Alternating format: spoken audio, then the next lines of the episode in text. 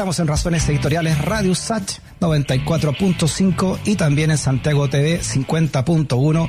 Nos encontramos también en Facebook, nos encontramos en YouTube, a través de Twitter, en nuestro WhatsApp, diariosach.cl, todas las coordinadas para que nos veamos y para que nos escuchemos.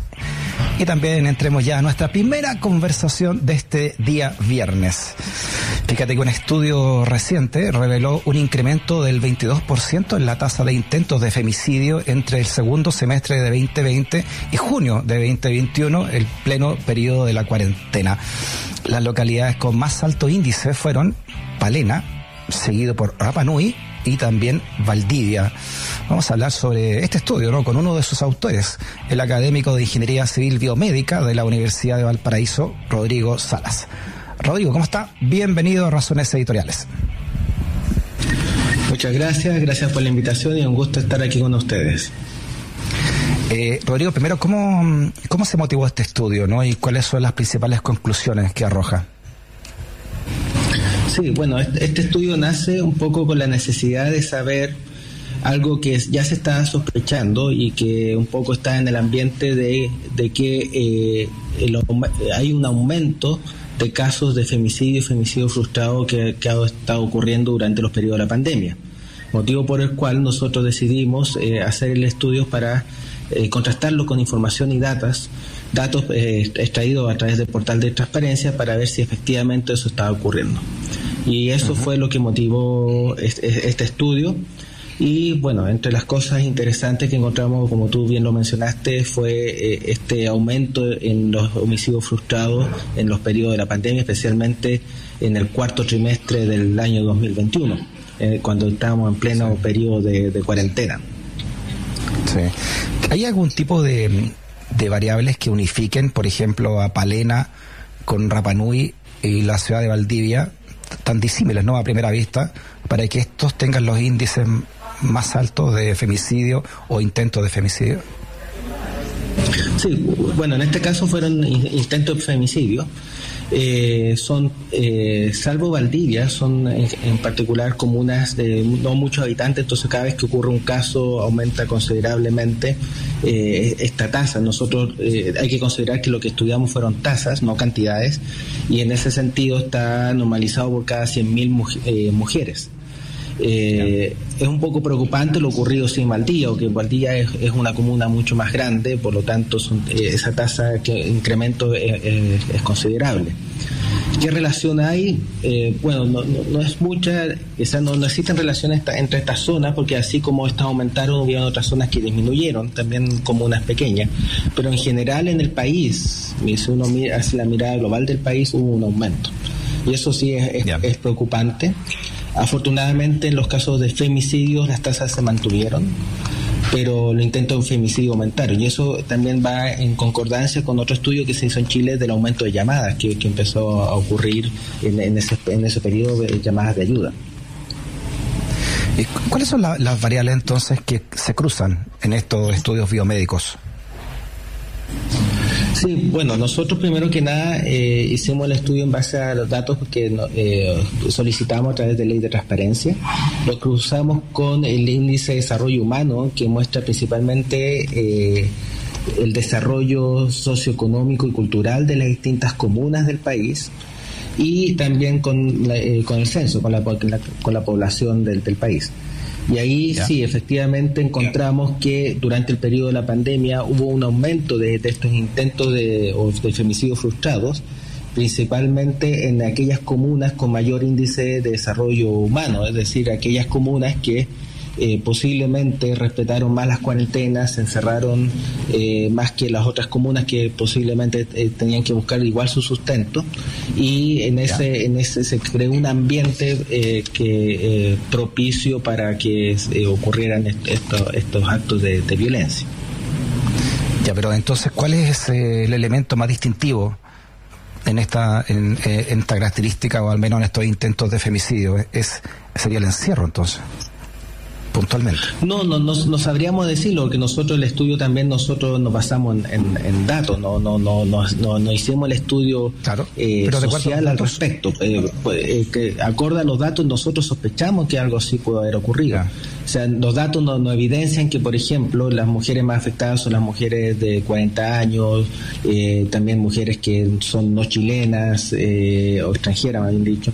Eh, son, son algunos datos que, que salieron a la luz, así como también que el agresor generalmente se suicidaba, hacía intento de suicidio, o que también tenía sobre 40 años. ¿ya? Eh, en general en las zonas urbanas, por otro lado, ocurría que había más que, que las zonas eh, rurales. Eh, lamentablemente en las zonas rurales se consume, el, el, femicidio frustrado era, tenía que no era frustrado, era, tenía consecuencias fatales, posiblemente por, por, su aislamiento. ¿ya? es más difícil llegar, más, está más insegura la mujer, entonces ahí hay un punto a trabajar.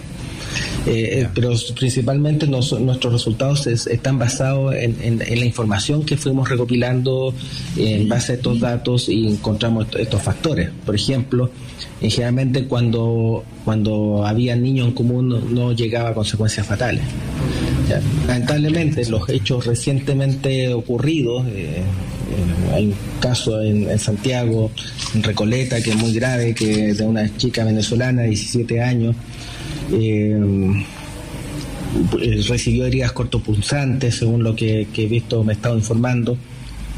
Y, bueno, ellos, eh, la pareja tiene un, hijo en común, eh, todos esos factores no se cumplen con respecto al estudio que tenemos nosotros, sino que en este caso individual fue, tuvo esta consecuencia fatal y estuvo ya cinco días un poco abandonado. Sí, eh, hubieron alertas por los parte de los vecinos y en una de esas si hubiese habido alguna denuncia eh, en su momento cuando fue el problema tal vez hubiese no hubiese llegado a este, este a este extremo. Sí, ¿Cuáles son las motivaciones más comunes a la hora de cometer un femicidio o intentar hacerlo? Sí, el tema es que eh, no son no, es justificable eh, que ocurra que sea el, que ocurra un, femicidio entonces no justifica el, hecho eh, no te lo pregunto básicamente en los distintos medios para ver si podemos eh, podemos de alguna manera prevenir estos estos hechos desde un punto de vista también incluso cultural y también de, como tú decías si hubiese hecho alguna denuncia al respecto muchos de estos casos se hubiesen podido evitar no por eso mi pregunta Sí, bueno, cuando, cuando existe una denuncia, por lo menos, eh, por ejemplo, un caso interesante ocurrido hace, poco eh, de una señora que estaba siendo, una, una, una mujer que estaba siendo agredida eh, hizo una llamada telefónica pidiendo bueno de cigarro o, otras cosas y ahí hizo la denuncia de que bueno prácticamente la estaban agrediendo y pudieron salvarla. Eh, no hay que tener el temor a hacer las denuncias y no solamente la, la persona que está siendo agredida sino eh, algún familiar o algún vecino es la, es la forma tal vez de, proteger y después están todas las medidas cautelares que, que empiezan a proteger a, a, la, a la persona agredida para que no llegue a consecuencias fatales. Es, el mecanismo que hay. Es muy difícil tratar de, predecir que dónde hay un, hecho. Eh, sí puede uno ver ciertos signos de violencia y esos signos de violencia nos pueden dar indicios de que, de que algo se está haciendo mal y que hay que intervenir la familia. Sí, ¿Hay algún catastro, Rodrigo, o en este mismo estudio de cuántas denuncias se hacen realmente versus los, este tipo de crímenes que se están realizando o intentos de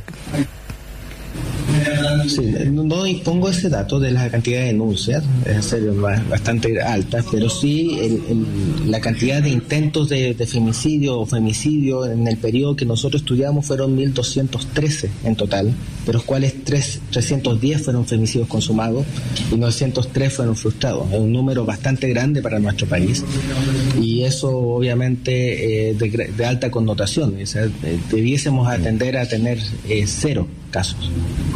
Ya, eh, Perfecto. A pesar de que eh, en la región, en Sudamérica, hay países con, con mayores índices, eh, nosotros a nivel mundial no, no, estamos bien, que tenemos, estamos con muy altos índices de, de, violencia contra la mujer. Disculpa, dentro de la metodología, Rodrigo, ¿qué se entiende por un homicidio frustrado o un femicidio frustrado? ¿Aquel que se previene con una de antemano o aquel que se realiza y se salva la persona? Se, se, realiza la agresión. Sí, bueno, nosotros nos basamos principalmente en dos cosas. Primero está, en la, ley, en las leyes chilenas, en particular la ley Gabriela, que define lo que es un femicidio y por ende también un femicidio frustrado. Y por otro lado, la información que nosotros recopilamos fue a través de la ley de transparencia, es decir, son datos eh, entregados por el mismo Estado respecto a lo que ya se catalogó como femicidio o femicidio frustrado. Y en, particular eh, se refiere a femicidio frustrado eh, cada vez que una mujer es agredida con, con el fin de, bueno, provocarle daños que podría provocarle la muerte eh, y esta mujer eh, en, cierta forma fue violentada por solo hecho de ser mujer, eh, tener algún tipo de lazo con, con, la persona, si tiene hijo en común, e incluso si no tiene lazo, con el hecho que haya ocurrido algún, algún tipo de relación entre la, con la persona. Perfecto, Rodrigo Salas, ingeniero civil, ¿no? biomédico de la Universidad de Valparaíso. Rodrigo, un abrazo grande. ¿eh? Muchas gracias por tu conversación. Muchas gracias, un gusto estar aquí con ustedes. Chao, chao.